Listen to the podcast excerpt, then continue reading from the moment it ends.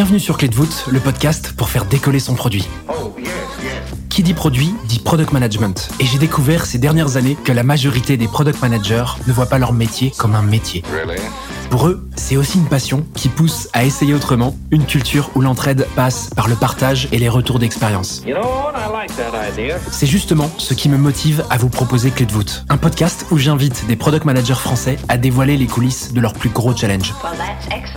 Dans les moindres détails, ces hommes et ces femmes transmettent leur apprentissage et techniques pour inspirer votre quotidien. Ce podcast est rendu possible par Stellar, un accompagnement que j'ai lancé pour aider les products qui veulent propulser leur carrière.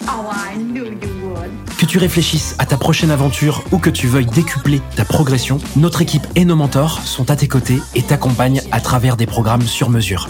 Viens les découvrir sur wearestellar.io. Je m'appelle Timothée Frein et je suis ravi de vous accueillir dans ce nouvel épisode de Clé de voûte. Aujourd'hui, j'ai le plaisir d'accueillir Caroline Bénard sur Clé de voûte.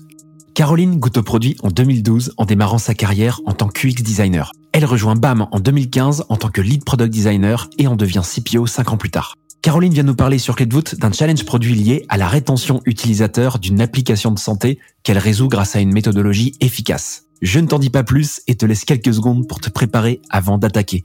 Bonne écoute Salut Caroline, comment tu vas? Salut, bah ça va très bien et toi? Ouais, ça va super bien, merci beaucoup. Je suis ravi de t'avoir sur le podcast.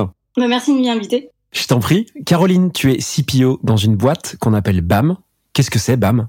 Alors BAM, c'est une entreprise qui conçoit et développe des applications mobiles pour euh, différents types de clients. Et euh, pour vous donner une petite idée, euh, on a travaillé pour ADA, Urgo, la BNP, mais aussi le Parc national des écrins, donc c'est très très varié. C'est trop bien, c'est la première fois que j'ai un ou une invitée qui euh, bosse pour euh, finalement euh, une agence qui va travailler pour beaucoup de clients. Et c'est hyper intéressant parce que souvent, les gens comme toi qui bossent chez des clients, vous avez de la méthodologie à amener. Et justement, c'est un peu le sujet du jour. Tu viens justement nous parler d'un challenge que tu as vécu chez un client en particulier. Je veux bien que tu me fasses rentrer un petit peu dans le vif du sujet. C'est qui ce client? Puis bah, c'est quoi le, problème qu'on va aborder ensemble? Très bien, bah justement, je crois que je viens de citer le client duquel j'ai envie de vous parler c'est Urgo. Et Urgo, bon bah, je pense que tout le monde le connaît. Il, il euh, fabrique notamment des pansements. Et euh, ils sont venus nous voir il y a à peu près deux ans pour créer une application mobile à destination des infirmières. Et l'objectif, c'est d'aider les infirmières à faire un meilleur suivi de plaies. Et pourquoi c'est important? Parce que donc on, on considère les plaies qu'on appelle euh, graves et récurrentes,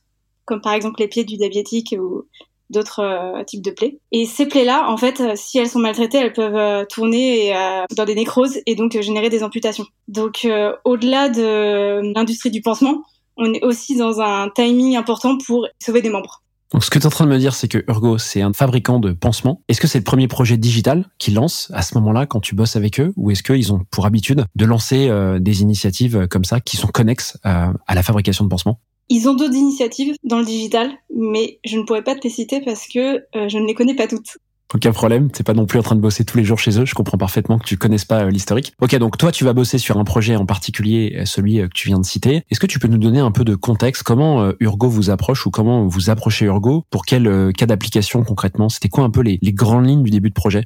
En fait, Urgo, quand ils viennent nous voir, ça fait déjà je pense, un an à peu près qu'ils travaillent sur leur projet. Et euh, sur cette année-là, ce qu'ils ont fait, c'est qu'ils ont eu cette idée. Ils ont sorti une application en Espagne, parce que du coup, ils sont dans, dans plein de pays en Europe, et à destination des infirmières, donc. Et euh, ça a très bien marché. Et donc, ils se sont dit, OK, il y a un truc qui marche, maintenant, il faut en faire un produit qui tient la route et idéalement qui puisse aller servir les autres pays européens. Donc euh, finalement ils ont une idée un peu aboutie, ils ont déjà fait un peu de discovery, ils ont déjà fait du, du test concluant et donc notre rôle à nous, c'est de venir avec eux créer euh, la, version euh, plus aboutie pour aller conquérir les autres marchés européens.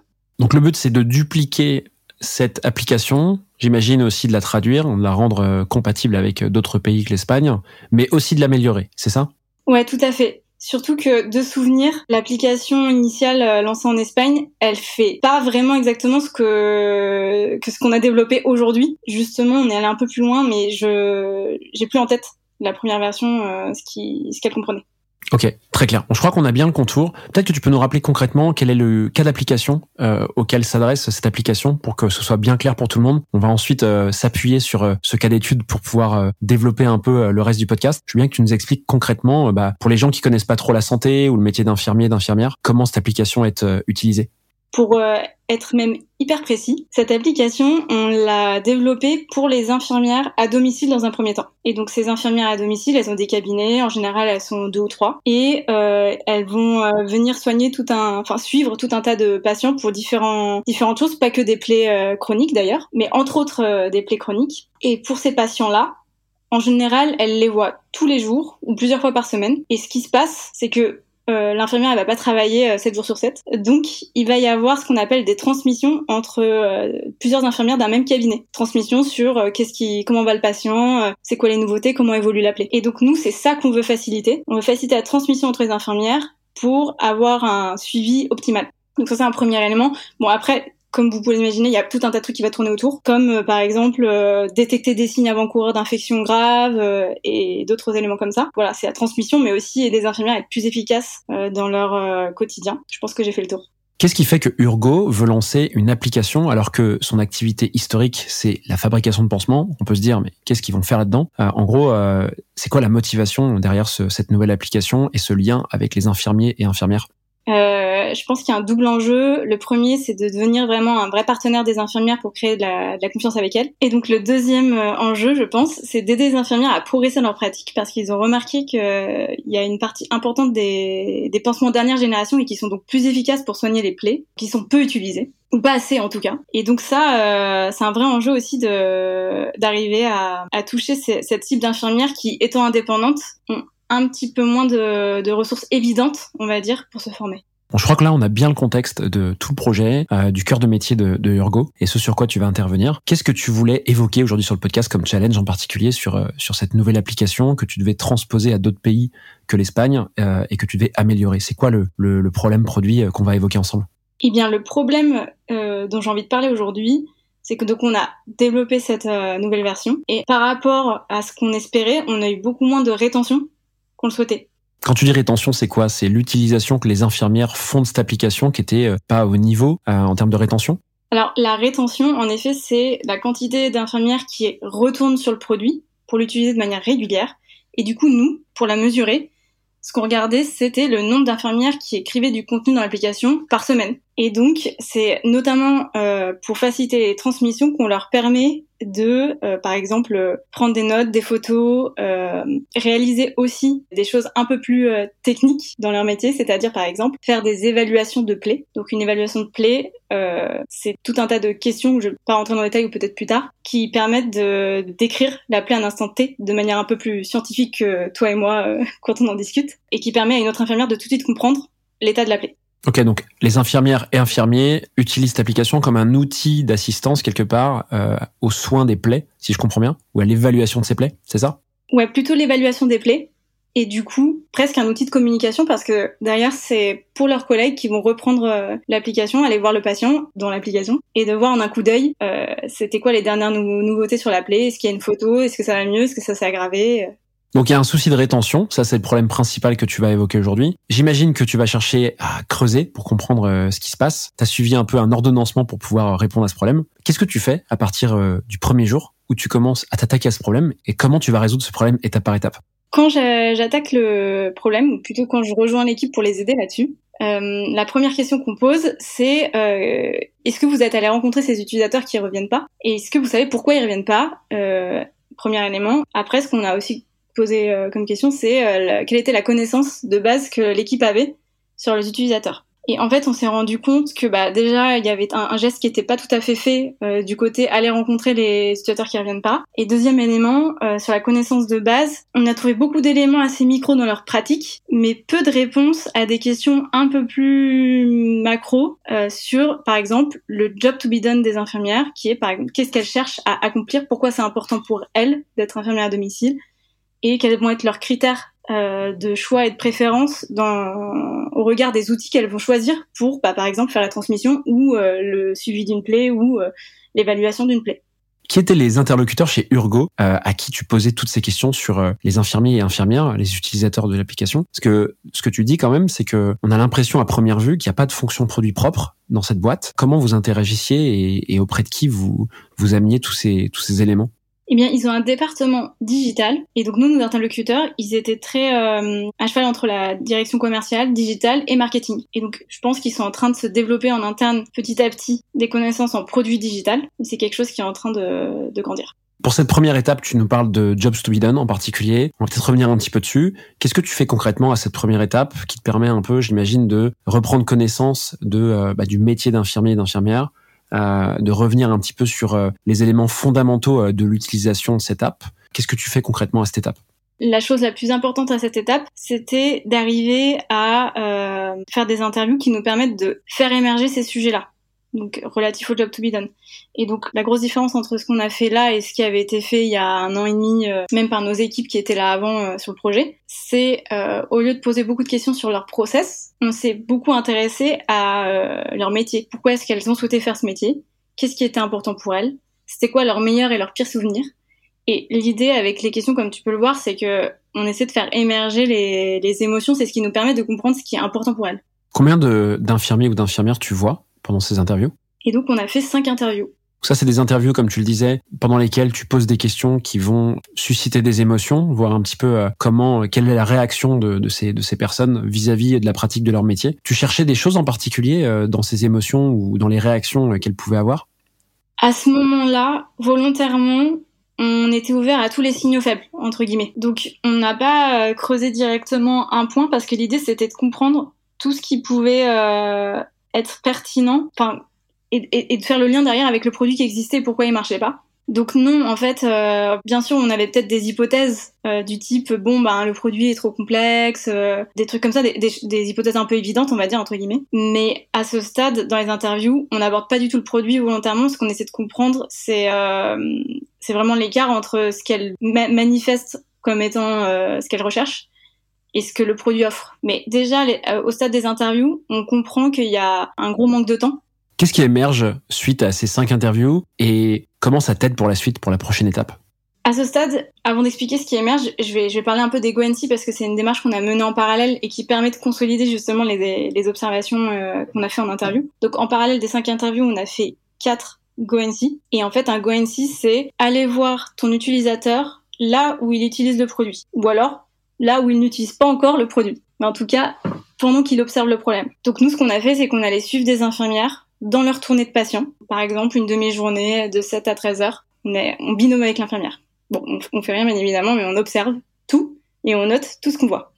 Quand tu dis note tout ce qu'on voit, c'est quoi concrètement? Euh, Je prends ma voiture, euh, je vais voir un patient, j'ouvre la porte, euh, c'est ça?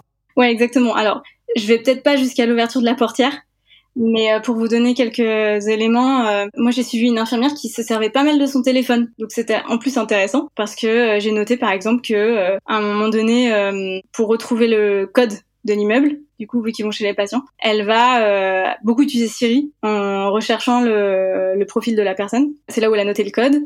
Ils ont aussi les, les, trousseaux de clés des patients aussi souvent les, les libéraux. Euh, je sais ça de par euh, par euh, ma propre expérience aussi. Euh, ils ont un trousseau qui est très fourni puisqu'en fait ils ont accès à tous leurs patients, dont des patients qui ont des, des problèmes de mobilité. Ça c'est pareil, c'est des éléments que tu notais par exemple? Ouais, des petits détails comme ça. Par exemple, j'ai noté aussi, des fois, elle me, elle me papotait dans l'ascenseur. Donc, tiens, elle me dit, tiens, ça fait combien de patients qu'on a vu là? Au moins 10, non? Et elle m'a posé plusieurs fois la question. Donc, tu vois, j'ai noté à chaque fois et je me suis dit, bah tiens, il y, a une certaine fierté ou je sais pas, il y a un truc sur la quantité de patients vus. Un besoin de de reconnaître l'achievement qu'on a avancé dans la tournée. Euh, j'ai noté aussi les premières questions qui sont posées quand, euh, quand elle rentre dans, chez le patient, euh, parfois la réponse du patient. J'ai noté euh, qu'est-ce qu'elle fait au tout début. elle va chercher les pansements. Est-ce que les pansements ils sont loin dans la cuisine alors que la chambre elle est tout au fond de l'appart ou des trucs comme ça. C'est hyper intéressant. Donc en fait, tout ce qui est lié aux actions et aux émotions de l'infirmière, que tu vas pouvoir ensuite peut-être corréler ou décorréler, tu notes vraiment tout. D'ailleurs, c'est quoi? Tu notes ça sur quoi? Concrètement, qu'on comprenne euh, comment tu fais et pour que les gens euh, qui travaillent dans d'autres boîtes euh, voient un petit peu comment c'est fait cette prise de notes, qui est assez intense finalement, parce qu'il y a beaucoup de choses. Comment c'est fait tout ça? Hyper intense. Je parle des GoNC sur Urgo, mais on, se met tout récemment au GoNC, donc on est quand même probablement pas les, les plus aguerris, mais en tout cas, euh, moi j'ai noté sur papier. J'imagine qu'il euh, y a d'autres manières euh, peut-être plus rapides d'arriver à le faire, peut-être avec le téléphone, il faudrait, il faudrait tester. Mais ce qui est sûr, c'est qu'il y a un, tel enjeu de rapidité pour la prise de notes parce qu'il y a tout un tas de choses qui se passent et on n'écrit pas à, la vitesse à laquelle on vit les choses. Du coup, de par ces cinq interviews, ces quelques GoNC, qu'est-ce que tu tires comme éléments intéressants pour la suite et qui vont t'aider à faire la transition vers les prochaines étapes?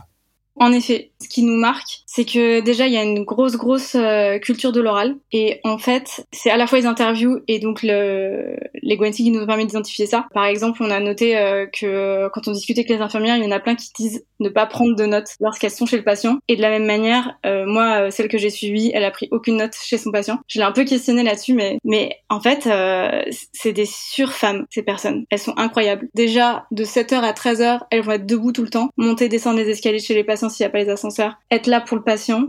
Et en plus, elles se souviennent de tout. Toute sa tournée dans sa tête. Elle a regardé une seule fois son agenda en papier pour voir euh, où elle en était dans la tournée, c'était qui le prochain. Mais autrement, euh, tout ça c'est dans la tête. Et quand je la questionne justement sur la transmission, c'est des choses dont elle se souvient. Ou... Ça veut pas dire qu'elles omettent pas quelques détails. J'imagine qu'elles sont humaines. Mais vraiment, c'était très impressionnant. Ça c'est la première réalisation sur la culture de l'oral. Et ensuite, euh, un autre élément qui m'a marqué, c'est aujourd'hui la facilité avec laquelle on prend une photo c'est vraiment un swipe. Et nous, on a quand même fait un produit où, bah, pour euh, mettre la photo au bon endroit, dans le bon fichier patient, euh, on n'est pas un swipe. En tant que product, tu vas dire OK, il faut trouver absolument une solution à ça parce que ça nous dérange un petit peu que rien ne soit noté. On aime bien nous-mêmes euh, dans, dans, les équipes produits tout noter. On bosse beaucoup avec Slack et des choses comme ça. Mais ça veut pas dire pour autant que pour un infirmier ou une infirmière, il y a une nécessité absolue de devoir noter tout ce qui se passe en fait. Ça, c'est un élément qui est tangible et important pour toi. Mais est-ce que ça veut dire que tu vas y trouver une solution, que tu dois trouver une alternative à ça? En tout cas, euh, nous, quand on voit le problème, on a deux choses en tête. La première, c'est quand même de toujours les aider à faire cette transmission, que ce soit oral ou écrit. Notre produit, il faut qu'il arrive à s'intégrer dans ses habitudes pour faciliter leur transmission. Donc, est-ce que c'est rajouter de l'oral dans le produit? Est-ce que c'est autre chose? En tout cas, il faut qu'on se pose la question. Et on est d'accord qu'on va pas réussir à faire en sorte que les infirmières notent tout. C'est impensable. Ça, c'est le premier élément.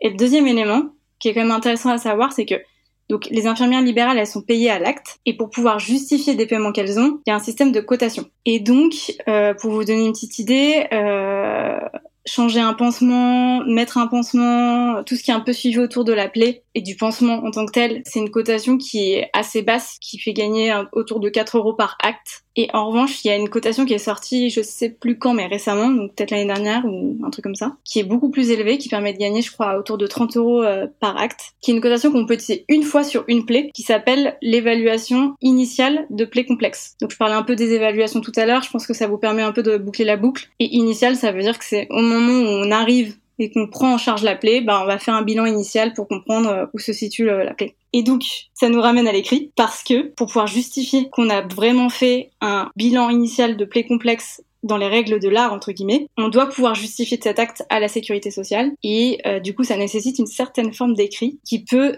d'ailleurs un peu faire peur aux infirmières qui du coup parfois volontairement n'utilisent pas cette cotation alors que ça pourrait vraiment leur faire gagner de l'argent. Tu veux dire que ça les dissuade d'utiliser la cotation parce que la culture de l'oral est très ancrée dans leur manière de pratiquer euh, les soins, c'est ça?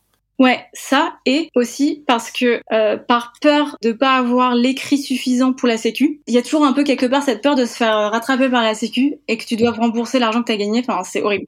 Ok, je crois que là on a tout le contexte de cette discovery que tu menée en physique et euh, sur les entretiens que tu as euh, amenés juste avant. Avec ces éléments, qu'est-ce qui se passe ensuite? C'est quoi la prochaine étape? Qu'est-ce que tu fais de toute cette matière et des, euh, des petits cas d'application un peu techniques que tu viens de nous évoquer? Eh bien, la prochaine étape, c'est que on a du coup fait émerger, bah, par exemple, ce, ce besoin d'oral. On avait aussi fait émerger tout un tas d'émotions. J'en ai pas parlé, mais par exemple, ce qui ressortait aussi beaucoup, c'est euh, le, le manque de temps dans la tournée, c'est-à-dire que elles voient des patients et ça, ça, ça va très vite. Elles ont besoin que leurs gestes soient rapides aussi, et elles ont besoin que leurs outils nécessitent pas une prise en main euh, longue et compliquée. Toutes ces petites choses-là, on les a répertoriées dans un tableau que nous on appelle architecture produit. Et dans ce tableau, on va lister ce qu'on appelle les préférences des utilisateurs, qui sont un peu comme je l'écrivais. Du coup, c'est quoi les critères de choix pour que le produit soit adopté pour résoudre le problème qu'aujourd'hui elle contourne? Et donc, par exemple, la rapidité d'utilisation et de prise en main, c'est une des préférences qu'on a notées. Je vais pas rentrer dans le détail des autres parce que c'est confidentiel. Mais avec la première, déjà, ça va nous des éléments pour qu'on puisse dérouler un peu la démarche. Comment tu t'aperçois que la rapidité de prise en main, c'est vraiment un des critères critiques? Euh, Qualitativement, c'est toujours très dur de savoir quel est le premier problème à prioriser ou les premiers problèmes. Comment tu vois factuellement que c'est celui-ci qu'il faut attaquer et qui va euh, te permettre d'avoir un impact indirect ou direct sur la rétention de l'application? Déjà, moi, ce qui me met la puce à l'oreille, c'est les tips que l'infirmière que je suis à développer pour euh, gagner du temps. pour rappel, euh, elle arrive devant chez son patient, elle n'est pas encore à la grille, qu'elle va déjà rechercher avec Siri le patient, avoir le code. Il y a une telle fluidité dans sa, son arrivée chez son patient. Et il y a un autre truc marrant que j'ai pas raconté, mais c'est que pendant la tournée, elle a réussi à se mettre d'accord avec sa collègue pour se croiser pendant un café. Bon, c'était pas facile avec leur agenda, euh, mais elles ont réussi. Et là, c'est génial, ça vaut de l'or parce que deux infirmières qui se parlent, tu comprends aussi ce qui est important en fonction de ce qu'elles se racontent. Donc déjà, elles échangeaient à toute vitesse sur les patients qu'elles connaissent par cœur, et il y a une limite pas besoin de dire le nom, le prénom du patient, une info, et ça fusait dans les deux sens. Je me suis dit, mais enfin, j'avais déjà le cerveau à moitié euh, grillé euh, de mes premières heures de tournée.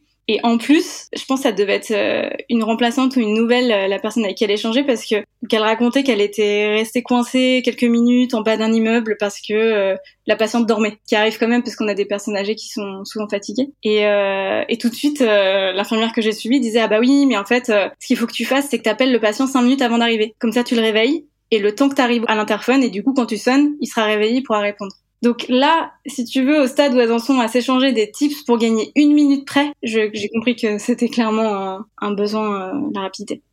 Ok, donc là, j'imagine que tu me disais que la rapidité, on va en parler, le reste est un peu confidentiel. La rapidité étant du coup un des critères sur lesquels tu vas bosser pour pouvoir euh, améliorer cette application et, donc euh, l'amener sur la France et d'autres pays hein, en provenance d'Espagne. Qu'est-ce que tu fais ensuite une fois que tu sais que la rapidité c'est vraiment le critère clé sur lequel appuyer? C'est quoi l'étape qui suit?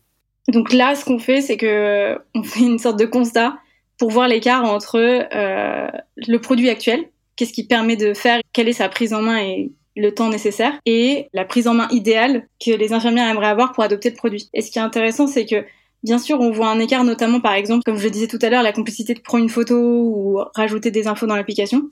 Et en fait, aujourd'hui, cet écart, c'est totalement un trade-off qu'on a fait entre euh, un produit hyper simple et, comme je disais tout à l'heure, un produit qui te permet de rentrer les infos nécessaires pour la sécu et qui te permet au passage de gagner plus d'argent. Et donc, je trouve ça intéressant d'en parler parce que quand on fait des produits, on fait des choix. Et c'est ces choix-là qui vont avoir un impact énorme. Et en fait, mieux vaut comprendre que tu es en train de faire un choix au moment où tu le fais qui va impacter euh, un autre élément et donc c'est pour ça que je trouve ça intéressant de faire sortir cette notion de trade-off, parce qu'en fait, sans s'en rendre compte, on avait fait un trade-off dans la version initiale, et le trade-off, on l'avait mis 100% du côté, bah ça va être intéressant pour elle pour qu'elle puisse justifier cet acte qui est rémunéré 30 euros. Et en fait, euh, on a oublié euh, l'autre partie du game, qui est quand même que dans le quotidien, elles sont pas tout le temps en train de faire cet acte complexe et qu'elles ont besoin d'une application hyper rapide à prendre en main et donc arriver à cette simplicité du swipe pour ajouter une photo ou euh, un commentaire. L'autre élément, c'est que dans cette euh, GoNC notamment, tu avais posé une excellente question sur comment on a identifié ce besoin de rapidité. L'infirmière que je suivais, après une visite, elle a, avec un SMS, envoyer un message vocal. On voit encore ce besoin d'oral et de rapidité. On réalise aussi que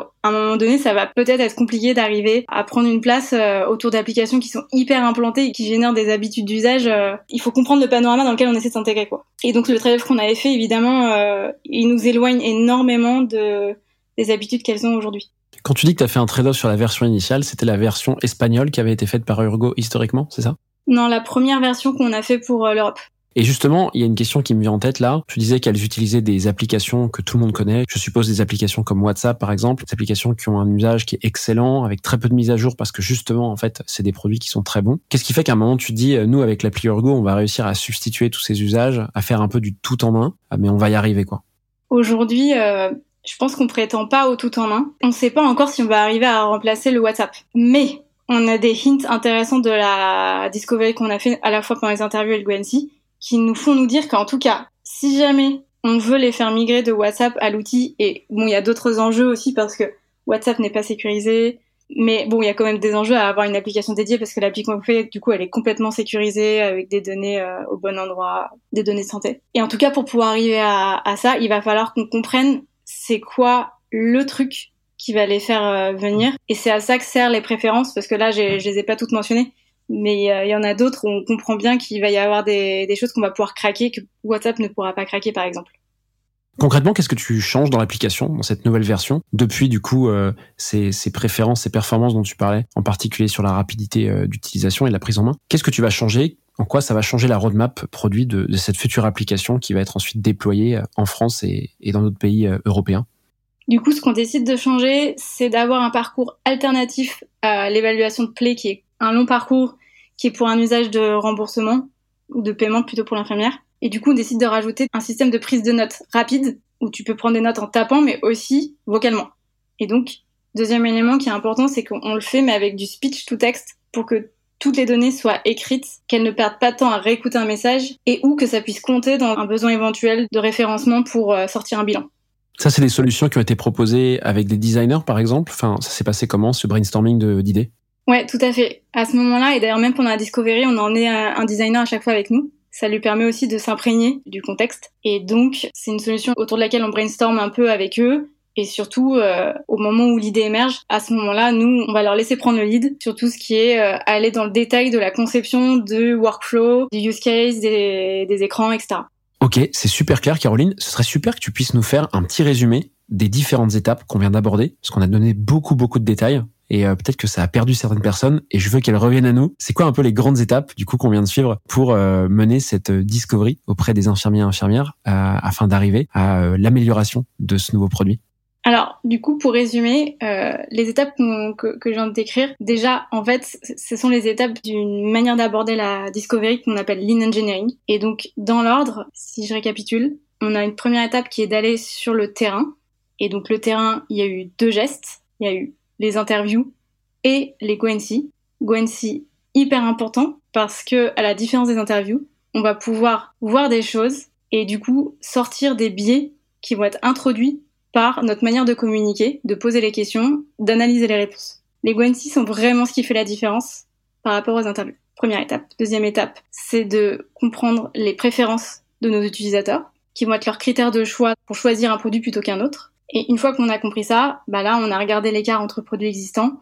Donc, ce qui est important, c'est aussi de comprendre pourquoi on a fait ces choix. Il y a un peu cette notion de trade-off. C'est pas une étape en soi, mais c'est important à avoir en tête. Et une fois qu'on a ça, des préférences, des choix qu'on est en train de faire, ça nous permet de mettre la main sur euh, c'est quoi le, le prochain changement qu'on veut apporter par rapport à la priorisation des préférences qu'on a vues.